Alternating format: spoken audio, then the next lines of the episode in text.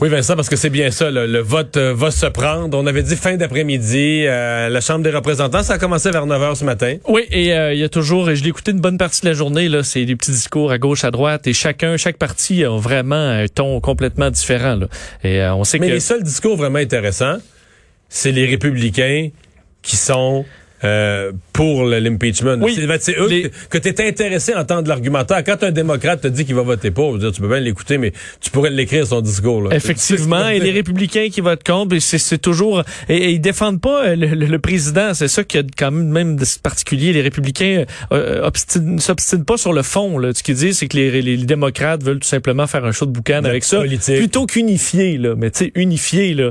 je pense que si tu t'en vas saccager, toi, la maison d'un républicain, puis après ça, tu dis, il te pogne sur le fait, puis tu dis, hey, là, appelle pas la police. Je pense que c'est le temps qu'on passe à autre chose, puis que hein, on regarde vers l'avant. Je pense pas que ça va fonctionner comme ça. D'ailleurs, peut-être te faire entendre un extrait euh, de euh, Jim McGovern, un, démocrate qui, euh, bon, mis le ton un petit peu ce matin, euh, accusant euh, bon Donald Trump d'être au centre de ce qui s'est passé au Capitole. Our country came under attack, not from a foreign nation, but from what, but from within. These were not protesters. These were not patriots. These were traitors. These were domestic terrorists, Mr. Speaker. And they were acting under the orders of Donald Trump. Bon, alors carrément dit que c'était les ordres de Donald Trump qui ont amené ces terroristes au Capitole. Et parlant, quand même, c'est fort de sens quand on dit présentement, là, on travaille dans une scène de crime. Euh, donc, eux analysent quand même euh, un événement qui a marqué l'histoire et qui s'est passé directement où ils siègent. Euh, alors, il continue d'avoir des arrestations. Là, aujourd'hui, c'est celui qui était assis sur la chaise de, du vice-président Mike Pence qui a été arrêté. Oui, et celui qui avait le chandail concernant ah Auschwitz, Auschwitz qui s'appelle d'ailleurs, qui a été arrêté en Virginie, là, Robert Keith Packer. Dire que cette photo-là avait secoué beaucoup la communauté juive aux États-Unis, qui avait, bon, tu sais, tu vois quand même quelqu'un qui se promène comme ça librement Mais dans la une gang. juive, le corrige-moi, a beaucoup appuyé Donald Trump. Une bonne partie. Oui. Ça les inquiète pas de savoir qu'il y a des supporters de Donald Trump qui ont des chandails à vivre Auschwitz, ça? Ben, ça les inquiétait, là. Ben là, ça aurait dû les inquiéter peut-être avant. Tu as tout à fait raison. Je soulève ça de même, ça aurait peut-être pu les inquiéter avant. On pouvait lire d'ailleurs le travail rend libre sur son euh, chandail, dans ce qu'on voyait entre autres sur euh, les portes de Auschwitz. Alors il a été arrêté, il va faire face à une série d'accusations. Euh, d'ailleurs Mario, des images qui sont devenues vraiment virales aujourd'hui, c'est à quel point en une semaine tout a changé, mais que deux scènes qu'on n'aurait jamais imaginé voir du Capitole. La semaine dernière, c'était évidemment tout ce qui se passait avec les pro-Trump qui ont envahi, et aujourd'hui c'était envahi de soldats de la garde nationale qui étaient couchés partout euh, parce que parce bon, parce qu'ils se reposaient, ils attendent euh, évidemment il se passe pas grand-chose euh, en termes de sécurité aujourd'hui, mais des centaines de soldats dans la rotonde, à l'entrée, dans les corridors, dans la cafétéria, des soldats de la garde nationale en uniforme, couchés à peu près partout où il y a de la place pour pouvoir ben, assurer la sécurité. D'ailleurs, on a augmenté encore une fois les chiffres qui étaient prévus pour la sécurité à l'investissement on attendait au départ 10 000, ensuite 15 000. On est rendu à 20 000 soldats de la garde nationale qui seront là. il y en a 15 000 d'arrivés. On va rajouter 5 000 d'ici la semaine prochaine. C'est plus que, vous comprenez qu'on n'est plus en guerre, mais c'est plus que toutes les troupes en Afghanistan et en Irak réunies euh, pour, protéger leur partisans de Trump. propre capitale contre les partisans de Trump. Alors c'est quand même particulier. Mais je sais pas comment déployer parce que là il y avait ces menaces d'attaque sur les 50 autres les capitales des les capitoles dans les capitales des États. Oui, mais ça c'est en plus là. les 20 000 c'est à Washington, D.C. Euh, il y a plein, d'ailleurs, on veut protéger parce qu'il y a plein de secteurs qu'on normalement on protège moins, qu'on va protéger pour vraiment s'assurer de tout couvrir. Et dans les capitales des 50 États, ben là, il y aura également la garde nationale, des policiers. D'ailleurs, on travaille beaucoup plus interagence. Là, on dit euh, beaucoup de collaboration avec les services de police où il y a eu un réveil. Là. Donc, il faut vraiment qu'on protège. Ben, ils ont eu la fou. C'est au-delà d'être pour ou contre Trump. Quand tu es responsable d'un service de police, tu veux pas être celui sous, sous lequel, pendant ton règne, euh, tu as perdu le contrôle du Capitole de ton État. Alors, euh, je pense qu'il y aura des préparatifs comme on n'a jamais vu auparavant. Et Airbnb qui fait sa part, euh, qui ne permettra pas aux gens de se de s'héberger, en fait, à des manifestants éventuels, de s'héberger dans des Airbnb. Oui, c'est quand même une nouvelle d'importance parce que normalement, là, tout est bouqué à Washington pour l'investiture. Je l'ai déjà vécu deux fois. Euh, écoute, j'étais moi dans la dernière fois euh, euh, pour Trump, j'étais dans le Maryland. C'est le motel euh, le plus cheap que j'ai payé le plus cher. Là. Et j'étais même pas dans le même état. C'est que t'étais quoi? T'étais à 45 minutes? Euh, 40... Ouais, ouais, 100 km à peu près. 100 km? 100 km. Euh. Pour pouvoir me rendre le matin, c'était bon. C'est une bonne heure et demie pour me rendre au centre-ville. Et avec Obama, j'étais, c'est ça, à une heure et demie de métro, là, vraiment, là, en loin, lointaine banlieue. J'ai payé ma chambre une fortune. Euh, et donc, ça montre à quel point, normalement, le Parce que t'as les médias du monde entier, plus des partisans euh, Des du par- pays au complet. Exact. Donc tout est booké à Washington et beaucoup plus loin en temps normal. Et là, euh, ben évidemment, c'était moins le cas en raison de la COVID aussi. Là, on demandait au, au- au- carrément aux fans de, de Joe Biden, aux partisans, de ne pas se présenter. Mais là, pour des raisons de sécurité, Airbnb a débooké toutes les chambres à Washington pour le vin. Euh, Alors ceux qui avaient des chambres bookées, qu'ils soient démocrates ou républicains, tout a été annulé. Les gens seront remboursés et ceux qui avaient loué leur maison ou leur chambre vont être dédommagés en partie. Là, savoir les, les, les détails, mais ça montre qu'on veut qu'il y ait personne. Alors, euh, la bonne nouvelle, Mario, pour Donald Trump, c'est qu'il va y avoir moins de monde à, Joe- à l'investiture de Joe Biden Qu'à la sienne. la. Alors, il pourra Ah, s'en ouais. vanter quand même. Ah oui, ça c'est très important pour lui. Oui. Bon, euh, revenons à la pandémie chez nous. Un nombre de cas. euh, on est repassé juste au-dessus de la barre des 2000, mais on n'est pas retourné dans la... Les, les quelques jours, on était à 2500 plus. là. Non, et on se le demandait hier, est-ce que ça allait tenir un peu ce- cette petite baisse? Et je suis allé regarder dans les euh, derniers mercredis, parce que souvent, il faut comparer une semaine à l'autre à la même journée. Et effectivement, euh, la semaine dernière, là, on est à 2071 cas. La semaine dernière, euh, le mercredi, on était à 2641.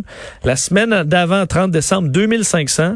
Le 23 décembre, 2250. Alors, faut remonter au 16 décembre pour avoir une journée, Non, non, on, mercredi on peut plus avoir l'impression avec les trois derniers jours que ça reprend dans la bonne direction. Ça repart dans la bonne direction. On va espérer que ça se confirme, euh, mais euh, on voit que statistiquement, ça semble se diriger vers ça. 35 nouveaux décès, 19 hospitalisations, 8 personnes de plus aux soins intensifs. Ça, on paye quand même, tu le disais, pour la vague là, qui, qui, qui arrive avec un, un certain délai.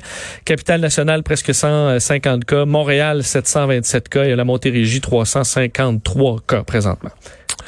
Euh, le, le point Montréal aussi a été fait tout à l'heure par la santé publique, entre autres sur la question des itinérants. Oui, parce que euh, on a, ben, il y a une problématique évidemment euh, très importante de- d'itinérance à Montréal, euh, problématique encore plus grande avec la COVID. Et là, on a des problèmes parce que évidemment dans les places d'hébergement, euh, il y a eu des cas de COVID, il y a des éclosions, ça pose problème, et il y a une fatigue chez euh, les gens qui y travaillent. là. Donc que ce soit des bénévoles ou non, ceux qui vont aider euh, ont euh, évidemment sont surchargés, de sorte qu'on essaie d'ouvrir des places, mais on n'a pas de monde nécessairement. Alors présentement, c'est 1366 places d'hébergement d'urgence qui sont réparties un peu partout à travers Montréal. On va en ajouter 150, mais il y a une limite là à ce qu'on peut faire. On a eu des problèmes, entre autres, à l'hôtel du Puy, là, tout près d'ici, un incendie dans les derniers jours. Bref, c'est compliqué. Ce que Valérie Plante veut, c'est qu'au plus vite, on puisse vacciner euh, les itinérants et ceux qui travaillent dans le milieu de l'itinérance à Montréal. Et ce sera fait. Ce qu'on confirmait dans les dernières heures, c'est qu'avec un plan d'intervention entre la ville et la, santé publique, dès cette semaine, on va commencer la vaccination euh, des itinérants à Montréal et de ceux qui travaillent dans le domaine. Mais euh, bon, c'est sûr que logistiquement, c'est un peu compliqué. Faut que tu, c'est des vaccins à deux doses. Ouais. Et là, de retrouver tout ce monde-là, euh, qui des fois se retrouve un peu partout, sera peut-être un peu compliqué. C'est pour ça qu'on a besoin de, de gens là, pour assurer le suivi. Et euh, pour ce qui est de la ville en général, sachez qu'on souhaite avoir vacciné tous les gens, tout le monde en CHSLD d'ici la semaine prochaine. Euh, Mais Christian Dubé disait qu'à mon avis, à la fin de la semaine prochaine, ça, ça allait être le cas. Ah, peut-être pas tout le personnel, mais les résidents des CHSLD, là, à la fin de la semaine prochaine, sont censés, dans, donc dans quoi, dans neuf jours à partir d'aujourd'hui, sont censés être tous vaccinés. Oui, évidemment, c'est là. Après ça, c'est des centres pour personnes âgées. Les, il y en a d'autres. Il y en a beaucoup, les RPA. de la santé. Euh, mais pour les CHSLD, ce serait fait la semaine prochaine. Les employés euh, aussi, dans, ce, dans le cas de Montréal. Et là, on embarque déjà CHUM, CUSUM, les médecins. Alors ça, c'est quand même euh, un avancement qui est positif. Le docteur Drouin de la santé publique disait que c'était sous contrôle à Montréal, mais très tendu euh, en ce moment. En ce qui me concerne, la grosse, euh, la grosse décision, la grosse affaire à Montréal aujourd'hui, c'était pas tant ce qu'il y avait de nouveau à dire sur la pandémie. C'est la nomination euh, qui a été euh, confirmée. Euh, c'est- la, la mairesse avait déjà annoncé le concept là, qu'il y aurait un, un commissaire au euh, À la lutte contre le racisme. La lutte contre le racisme. Mais là, c'est la personne qui a été euh, nommée, là, qui, disons, euh, des déclarations passées euh, qui soulèvent des questions. Ouais, beaucoup de, sur les réseaux sociaux, ça a fait quand même grand bruit cette euh, cette nomination, le fait que la ville de Montréal euh, ait choisi euh, donc pour être la première commissaire à la lutte contre le racisme à Montréal, Boshra Manaï, donc qui est une chercheuse dans le milieu communautaire, mais qui a un certain passé entre autres en, dans la contestation judiciaire de la loi sur la laïcité des Québécois. En fait, elle a fait également partie, elle a été porte-parole du Conseil national des musulmans canadiens, donc qui a contesté euh, devant les tribunaux la loi québécoise sur la laïcité de l'État. Et plusieurs personnes ressortent des, euh, des, des phrases, des, des, des, déclarations, des déclarations. incendiaires. Euh, Jean-François Lisée, entre autres, l'ancien chef du Parti québécois, qui euh, bon, a publié sur les réseaux sociaux ceci, le disant euh, Elle n'a pas peur des défis, elle qui déclarait en avril 2019 dans une manifestation anti-loi 21 ceci. Le Québec est devenu une référence pour les suprémacistes extrémistes du monde entier. On lui souhaite bonne chance. Ce que Jean-François là, c'est pas euh, c'est pas un job de militante quelconque qu'elle a là. Elle est commissaire. Elle a un travail de commissaire. Répète-moi la phrase qu'elle a dit, les suprémacistes. Bon, je te la répète, là, dit le Québec est devenu une référence pour les suprémacistes extrémistes du monde entier. Donc elle, elle considère que le gouvernement Legault, les gens qui ont voté pour la CAQ euh, ou pour le Parti québécois, parce que le Parti québécois a voté pour la loi aussi, sont des suprémacistes extrémistes. Alors ça, c'est de cet angle-là. Donc la moitié de la population, plus que ça, le 55% de la population du Québec, 60% de la population du Québec. Ben elle est pas sur le débat à dire euh, systémique ou pas, là. On non, est non, loin de ça. euh, je trouve que c'est... Euh, je, je sais pas comment elle peut être commissaire, sincèrement. Là. Là, commissaire, ben, Valérie dire... Plante était très fière de présenter vraiment, là, elle était très heureuse de présenter cette candidature. Radio-Canada elle disait qu'elle avait confiance qu'elle sera mobiliser l'ensemble des équipes municipales pour accélérer la transformation orga organisationnelle vers une ville plus juste, inclusive et représentative de ses diversités. Non, mais c'est bien beau la diversité, mais je veux dire, la diversité, c'est tout le monde, là. C'est pas simplement euh, des, des, des, gens qui militent pour euh, des, des, des, droits particuliers ou des accommodements raisonnables ou déraisonnables ou tu sais c'est le vivre ensemble. Le vivre ensemble, c'est ensemble. C'est pas. Regarde, je sincèrement, euh, c'est un choix pour moi qui, qui a besoin. Et il me semble que j'ai été surpris. C'est sûr que avec la pandémie, puis c'est la, la, la, la, directrice de la santé publique qui est là, les journalistes ont pas été trop là-dessus aujourd'hui. Mais euh, j'ai hâte de voir les réactions. J'ai hâte de voir comment le gouvernement Legault peut applaudir une nomination comme ça à mon avis, les bras vont leur tomber. Est-ce que c'est comme si la ville nomme un commissaire à, sur les, les, les, travaux en construction, puis cette personne-là dit, c'est tout des pourris, le monde en construction, ou... À suivre. Euh, à suivre, mais j'ai l'impression que ça va. J'ai hâte de voir les réactions un peu partout, mais moi, personnellement, là, euh, c'est une nomination que je suis absolument incapable d'approuver.